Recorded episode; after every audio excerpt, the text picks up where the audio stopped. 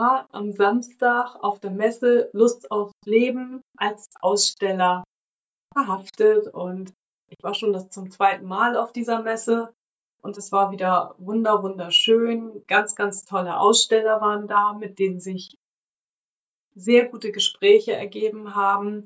Es waren auch zwei weitere Aussteller da, die das Thema Akasha-Chronik haben, eine weitere, die auch das Thema Trauer und Akasha-Chronik hat. Und äh, es haben sich ganz tolle Gespräche auf Augenhöhe ergeben. Ich habe das sehr, sehr genossen. Es war einfach großartig und hat mich bestärkt in dem, was ich gerne mache und was ich auch in Zukunft machen möchte. Ich möchte nämlich gerne dich unterstützen in deiner Trauerarbeit und auch gerne mit Botschaften aus der Akasha-Chronik. Das war nämlich der zweite Part, den ich auf der Messe gemacht habe. Ich durfte einen Vortrag halten und das Thema oder der Titel des Vortrages war Drachenstark trauern mit Botschaften aus der Akasha-Chronik. Dafür habe ich mir im Vorfeld fünf Botschaften rausgesucht, was viel zu viel war für 20 Minuten. Und dann habe ich aber einfach frei gesprochen und habe erzählt, was mein größtes Learning aus dem Kontakt mit der Akasha-Chronik ist, beziehungsweise ähm, den größten Benefit, den ich sehe in der Zusammenarbeit mit der Akasha-Chronik, in, ja, in dem Gespräch mit den Meistern und Lehrern in der Akasha-Chronik. Und ja, das äh, ist ganz, ganz klar, die Meister und Lehrer geben mir immer wieder zu verstehen, dass wir Menschen hier bei uns auf der Erde uns eindeutig dafür entschieden haben, hier auf der Erde zu sein mit all den äh, Ereignissen und, und Emotionen, die halt einfach dazugehören. Und das Einzige, was sicher ist hier bei uns auf der Erde, ist erstens unsere Geburt und zweitens natürlich der Tod. Und das gilt ja nicht nur für uns selber, sondern das gilt natürlich auch für alle anderen Menschen hier bei uns auf der Erde und insbesondere auch für Menschen, mit denen wir Beziehungen eingehen. Zuerst sind das sicherlich Mutter und Vater, mit denen wir Beziehungen eingehen, wenn wir geboren werden. Dann sind das aber natürlich auch noch die Beziehungen zu den Menschen, die wir uns aussuchen, mit denen wir gerne Beziehung haben wollen. Und das ist in erster Linie vielleicht einfach der Lebenspartner, mit dem wir eine große Zeit unseres Lebens verbringen. Das sind natürlich auch unsere lieben Freunde und Freundinnen, die wir finden im Laufe des Lebens. Manchmal finden wir ja sogar Seelenpartner und auch die sterben vielleicht irgendwann vor uns, vor unserer Zeit.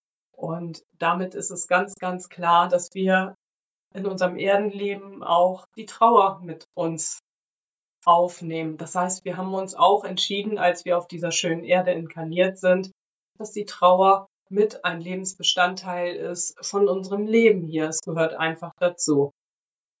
Menschen sind ja aber nicht weg von uns, also die Körper, der materielle Körper natürlich, das, was wir sehen und anfassen können und das, was wir hören können, das, was wir spüren können, das ist irgendwann weg, weil der Körper, der stirbt.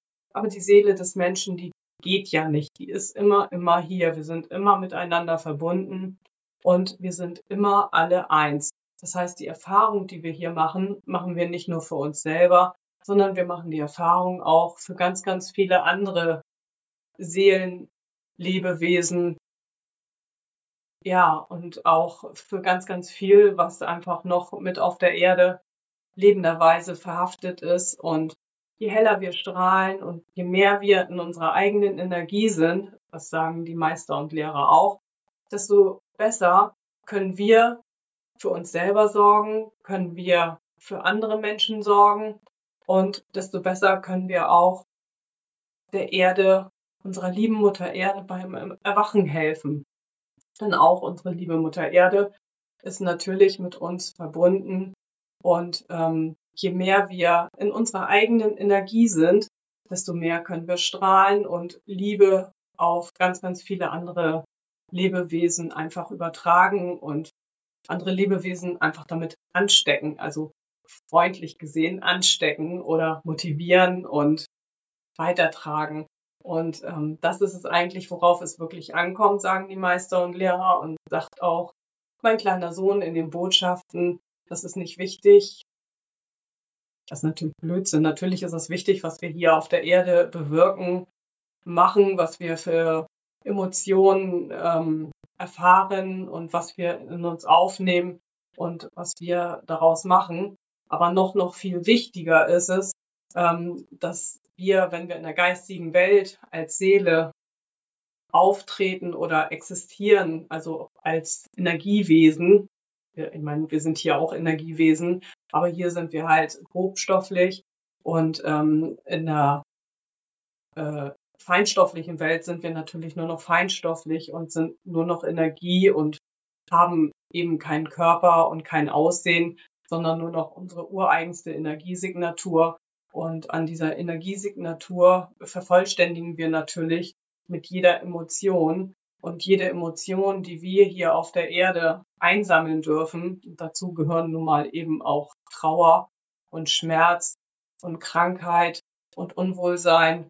Das gehört einfach dazu, um dieses Puzzle ganz vollständig zu machen, damit wir eins werden mit all unseren Erfahrungen. Und wenn wir diese Erfahrungen alle gemacht haben, dann äh, werden wir heller strahlen in der feinstofflichen Welt so wie die Meister und Lehrer ja auch. Das sind schon ganz, ganz erfahrene Wesen, die schon ganz, ganz hell strahlen und dadurch natürlich die Weisheit haben, uns anzuleiten, eben über die Akasha-Chronik oder vielleicht auch über Channelings oder es gibt ja noch viele mehr Möglichkeiten, mit denen in Kontakt zu treten und auch deren Weisheit auf unserer Erde hier zu nutzen, und voranzuschreiten, sowohl hier im materiellen Bereich als auch dann nachher später im feinstofflichen Bereich.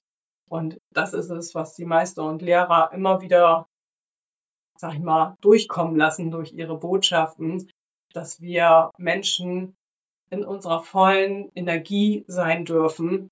Und äh, das geht nicht, wenn wir uns schuldig fühlen oder wenn wir uns Fragen stellen, ob wir schon wieder lachen dürfen oder ähm, wenn wir uns Fragen stellen, ob wir wieder einen anderen Partner in unser Leben lassen dürfen oder einfach neue Kontakte oder Freundschaften schließen dürfen. Natürlich dürfen wir das, wenn das unsere Energie erhöht, ist das sogar sehr, sehr gewünscht aus Sicht der Meister und Lehrer aus der Kascha-Chronik. Und ähm, von daher lasst euer Licht ganz, ganz hell strahlen und das ist die Grundessenz aller Botschaften, die ich empfange aus der Akasha-Chronik. Natürlich noch mit vielen kleinen Feinheiten, aber lest einfach weiter in der Facebook-Gruppe, dann erfahrt ihr ja, wie die äh, neueren Fragen dann wieder beantwortet werden. Ihr dürft mir also gerne folgen. Ja, und dann habe ich dir ja noch versprochen, dass ich erzähle, wo der Name Drachenstark herkommt. Ich habe das heute schon zweimal erzählt, weil einmal hat die Aufnahme nicht funktioniert, dann hat sie funktioniert und ich habe sie eingestellt auf Facebook. Ja, die Drachennamen, der Name Drachenstark kommt von meiner eigenen innersten Überzeugung, dass Drachen was ganz, ganz, ganz Tolles sind, dass das weise Wesen sind, die einfach viel wissen und die auch ein ganz, ganz großes Herz haben für uns und immer darauf bedacht sind, dass wir in die richtige Richtung laufen und dass wir auch unserer, unseren Lebenssinn richtig bestreiten und ausfüllen. Und ja, auch, dass wir immer in unserer größten Energie sind und darauf wirken sie eben auch immer ein durch ihre Botschaften, durch ihre Energie, die immer bei uns ist und die uns auch immer ein bisschen schubst und fördert. Ja, also der erste Drache, den ich lieben gelernt hat, war als ich klein war, habe ich Elliot das Schmunzelmonster im Kino gesehen. Und dieser Elliot ist einfach ein ganz, ganz großherziger Drache und kümmert sich in diesem Film um einen Waisenjungen und im Prinzip sorgt er dafür, dass dieser Waisenjunge eine neue Familie kennenlernt und von dieser Familie adoptiert wird und die Freude des Lebens genießen kann. Und das ist die Essenz für mich, wie Drachen auf uns wirken nicht so materiell wie in diesem Film, sondern eben feinstofflich, weil sie ja feinstoffliche Wesen sind, weil sie Energiewesen sind. Aber das ist das, was mein Herz berührt hat und was es auch heute immer noch berührt, wie du merkst.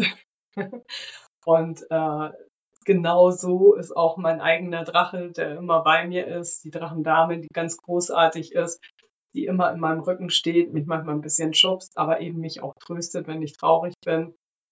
Ja, die ist für mich da und es ist einfach großartig, so ein Wesen an seiner Seite oder in seinem Rücken zu haben. Und dadurch ist einfach meine Faszination für Drachen ganz, ganz groß. Ich habe auch ganz viele Drachen in meinem Haus hier stehen. Ihr habt das vielleicht schon mal gehört, so gesehen. Im Hintergrund hier habe ich so kleine Drachenfiguren. Ich habe auch ganz große Drachenfiguren. Den Drache von meinem Cover kennt ihr ja, der steht auch real life in meinem Haus. Ist nicht ganz so groß wie auf dem Foto, aber genauso schön, mindestens genauso schön. Und das ist einfach ein ganz, ganz großes Objekt und äh, ist für mich auch einfach ein Energieort. Äh, ich kann auf dem sitzen und meditieren. Das ist großartig, so ein Wesen im Haus zu haben, sowohl materiell aus Holz geschnitzt, als auch natürlich immateriell, feinstofflich hinter mir. Und daher kommt eben auch der Name Drachenstark, weil ganz, ganz viele Menschen sagen mir, ich wäre eine ganz, ganz starke Frau. Das habe ich, bevor mir das erzählt wurde, nie so wahrgenommen. Aber anschließend habe ich das angenommen und habe daraus den Namen Drachenstark geformt. Und das fühlt sich für mich so stimmig an. Also Drachenstark bin ich ich bin drachenstark und das ist auch schon die ganze Wahrheit zu dem Namen. Also, dann freue ich mich auf unser nächstes Wiedersehen. Tschüss.